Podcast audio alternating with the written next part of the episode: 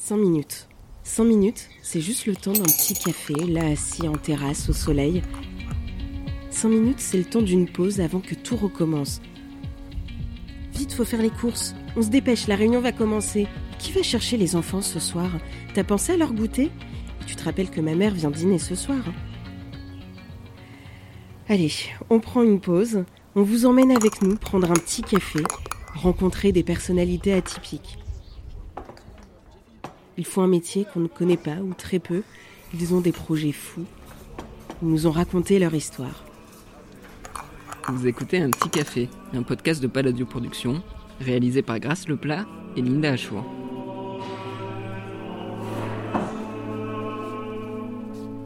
Je m'appelle Hugo de Grise, j'ai 26 ans et je suis au séminaire des Carmes en première année avec le projet de devenir prêtre catholique pour le diocèse de Lille. Pourquoi prêtre? Ça commence au lycée, j'étais à lycée Saint-Adrien à Villeneuve d'Ascq.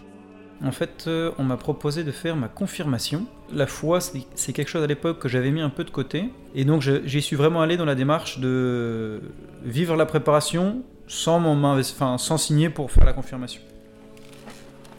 Lors d'une soirée de, de prière, bah, je sais pas, il s'est passé un truc, j'ai été touché par euh, je sais pas quoi, on pourrait dire c'est la, la grâce de Dieu. Il y avait un feu qui brûlait en moi, une joie qui, m'inondait euh, dans la prière, comme jamais j'ai vécu, comme jamais j'ai ressenti de, toute ma vie. Ça m'a marqué. À ce moment-là, dans ma tête, je me suis dit, ok, bon bah voilà, Dieu existe, j'en sais pas plus, euh, on va le chercher. Parce que c'était ma question quand je suis arrivé à ma confirmation.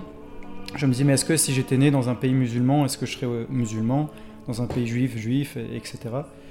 Et, euh, et donc le prêtre euh, à l'époque m'avait dit, bah regarde, Dieu il t'a mis aujourd'hui dans une famille catholique. Mes parents sont, sont croyants catholiques. Pas forcément de- des plus pratiquants, on n'allait pas à la messe tous les dimanches, des trucs comme ça. Et donc il m'a dit, bah voilà, apprends à, creuser euh, là où t'es, et puis tu verras. Donc moi je me suis dit, bah très bien, je vais creuser un peu toute la foi des, chrétiens, et puis bah, si je me rends compte que c'est des conneries, bah, je, je vais voir ailleurs. Quoi.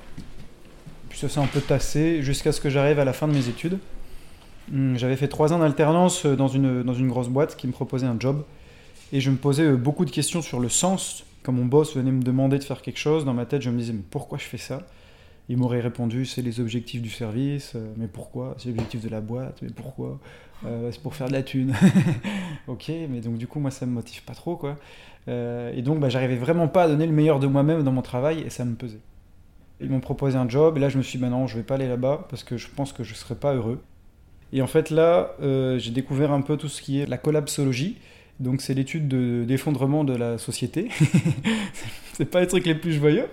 Mais euh, en fait, plus j'avançais dans l'analyse de l'écologie, plus je me disais, ça pue. On n'est pas du tout en train de faire ce qu'il faut faire.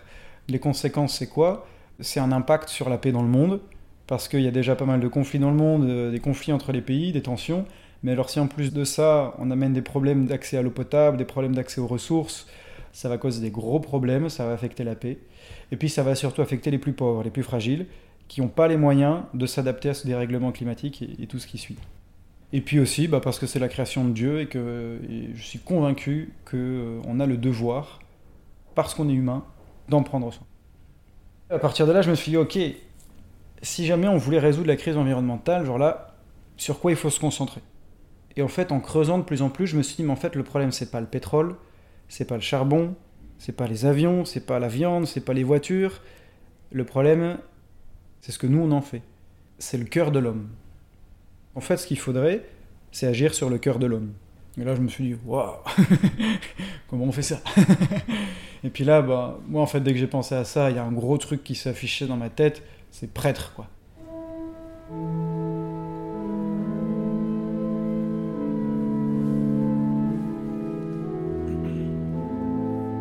J'attendais un grand signe du Seigneur, comme si j'allais la Vierge qui allait m'apparaître, on dit Hugo, Dieu veut que tu sois prêtre.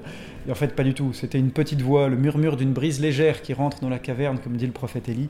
Euh, et en fait, quand j'ai euh, appris l'expérience du prophète Élie, euh, qui cherchait Dieu dans des grands signes, mais qui le trouve dans le murmure d'une brise légère, là je dis ok, moi la brise légère, je l'ai depuis longtemps, en fait, c'est- d'être prêtre, je, cro- je crois. Et j'ai demandé à rentrer au séminaire.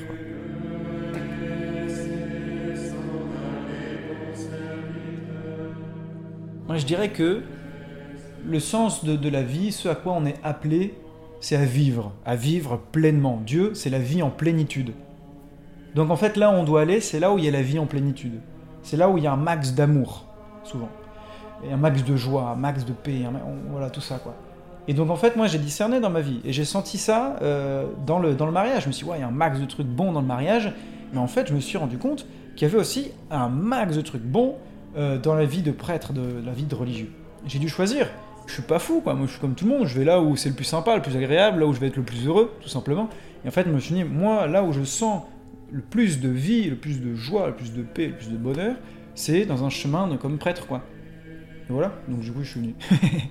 c'est très simple, en fait. Moi, y y a pas, c'est pas forcément des trucs compliqués. Juste, euh, je suis hyper heureux.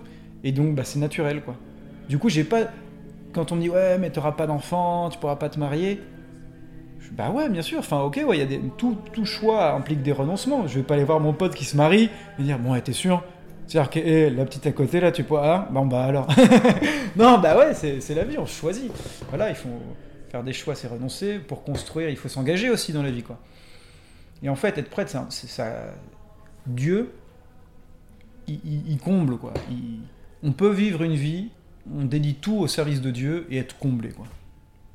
J'avais une copine euh, au lycée, j'ai eu des petites histoires pendant euh, l'université, enfin pendant l'école. Et voilà. Et donc, je, dois dire qu'à l'époque, ça, ça influençait pas mal le discernement. Ah, je vais être prête. Oh, ah bah salut toi Oh non, plus prête Ah ouais, au final, euh, ça s'est pas fait, ou on est plus ensemble, je sais pas quoi. Oh bon, bah prêtre. aujourd'hui, je le regarde avec, avec du recul, tu vois. Bon, bah voilà. Après, faut pas être. euh, comment dire, faut pas être naïf, ça fait partie du discernement. C'est pour ça que ça prend du temps. Faut pas que ce soit des trucs sur des coups de tête, et il faut pas non plus que ce choix ce, choix, ce soit une espèce de choix par dépit, tu vois, en mode ok, j'ai eu des expériences euh, tristes, dures avec les filles, du coup, euh, fuck, euh, fuck tout, je me barre à faire prêtre. ça, c'est pas bon. Donc, bah, c'est quelque chose qu'il faut prendre le temps de discerner, c'est quelque chose qui se fait sur le, sur, sur le long terme. Dieu, c'est pas un marchand d'arbres, c'est un marchand de graines. C'est pas un magicien, quoi. Il vient pas claquer des doigts et faire des, trucs de ouf. euh. Il peut, s'il veut, mais en général, ce qu'il fait plutôt, il vient, poc, et il sème une graine. Il te donne la graine. Toi, t'as pas la graine, tu peux rien faire. Il te donne la graine, il te donne la terre, il te donne l'eau, il te donne tout. Toi, t'as juste à, aller chercher l'eau et à en mettre un peu dessus, à essayer de tailler un peu les mauvaises herbes pour que ça pousse. Tu vois Et puis après, euh, après laisse-le faire, quoi.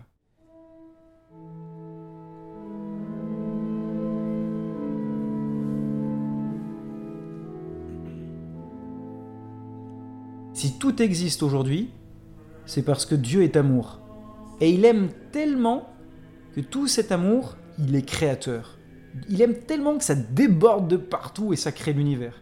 Et la limite de son amour, c'est la taille de l'univers, quoi. C'est-à-dire que c'est infini, ça s'arrête pas, c'est une expansion continue. Et encore ça, c'est tout petit à côté de lui. Je suis ingénieur, donc euh, j'aime bien les maths, j'aime beaucoup la physique. Euh, à aucun moment dans mon chemin de foi, il y a eu un truc où je me dis, ok, là, en effet, euh, il y a une opposition complète, euh, c'est faux, la science dit tout le contraire, et l'Église dit qu'il ne faut pas écouter la science. Euh, non. Pour moi, la foi, elle dit pourquoi, la science, elle dit comment. Raconte-moi un peu quel est le, le quotidien d'un séminariste? En gros, on est apprenti prêtre, si tu veux. Et donc, c'est plusieurs piliers. C'est une vie communautaire. Pour être séminariste, on vit pas euh, tout seul chez soi dans son appart, on vit en communauté entre séminaristes. Et après, donc, on a la vie de prière. Donc, on est tous invités à faire oraison. L'oraison, en fait, c'est un peu une forme de méditation pendant une heure, tous les jours, dans le silence, sans, rien, sans avoir forcément une parole à dire. On reste là en présence de Dieu. Voilà. Et ça, c'est excellent. Ça, c'est génial. Ça, c'est la... du solide, ça. Ça, c'est du bon. Ouais, non, ça, ça, ça me, ça me réjouit vraiment. Et euh, après, on a la prière communautaire. On prie la prière des heures. C'est le moment où on fait des louanges, on chante des psaumes et des cantiques tous ensemble. C'est génial, hein, l'expérience de chanter ensemble. Il y a quelque chose de, de- de- d'un cœur à l'unisson, c'est fantastique. Vous avez des cours de chant? On a, on a des cours de chant le lundi soir. Ouais, ouais, ouais. C'est, euh, c'est nécessaire. Donc il y a ces deux, ces deux fondements-là qui sont plus personnels. Et après, il y a les études. Donc là, on fait de la philo, de la théologie. Et donc nous, ici, on étudie à l'Université catholique de Paris. Et donc j'ai des cours avec les différentes licences qui, sont ici. Quoi. Euh, Donc là, en philo, bah, je suis avec tous les, euh, derniers bacheliers là, qui ont 18 ans, qui viennent d'arriver, ça c'est marrant. Et après j'ai des cours de théologie. Et euh, voilà, donc après on fait ça pendant à peu près 6 ans. À la fin on est diacre pendant un an, puis prêtre. Et après euh, l'idée bah, c'est de retourner à Lille, et puis là d'être prêtre à Lille pour euh, le reste de mes jours. Et voilà. Et servir le Christ, annoncer l'évangile, euh, le servir tout le temps, partout.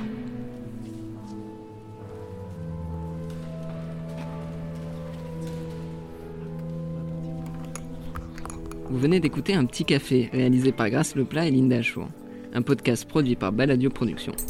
N'hésitez pas à le noter sur votre application préférée et dites-nous ce que vous en pensez.